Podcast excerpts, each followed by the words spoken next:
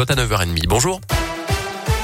Bonjour Mickaël, bonjour à tous. Et à la une ce matin, plus que trois départements vigilance orange au vent violent dans l'est du pays. 250 000 foyers privés de courant, mais la tempête aura fait beaucoup de dégâts, notamment en Normandie et en région parisienne cette nuit. Des arbres arrachés, des toitures envolées, pas de victimes à déplorer pour l'instant. Une rafale à 175 km heure a même été enregistrée à Fécamp en Normandie cette nuit. Chez nous, dans l'un, une centaine d'interventions pour des arbres là aussi couchés sur les routes, notamment dans l'ouest du département selon les pompiers. La nouvelle attaque de l'opposition à la mairie de Bourg-en-Bresse dans le viseur cette fois l'adjoint au sport Christophe Niogré récemment condamné en première instance pour escroquerie au jugement. Oran Réagnan, le chef de file de la droite et du centre conseil municipal, parle, je cite, d'une condamnation qui marque encore un peu plus le discrédit sur le maire et son équipe. Christophe Niogré, lui, a fait appel de cette décision dans cette affaire.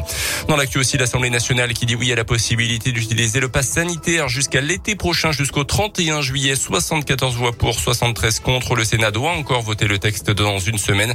L'opposition de tout bord dénonce désormais un chèque en blanc à l'État.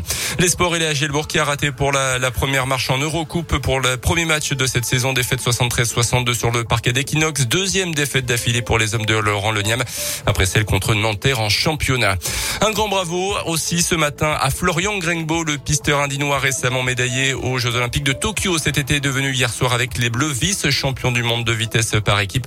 Les championnats du monde qui se déroulent en ce moment à Roubaix, les Bleus qui ont terminé derrière les Pays-Bas.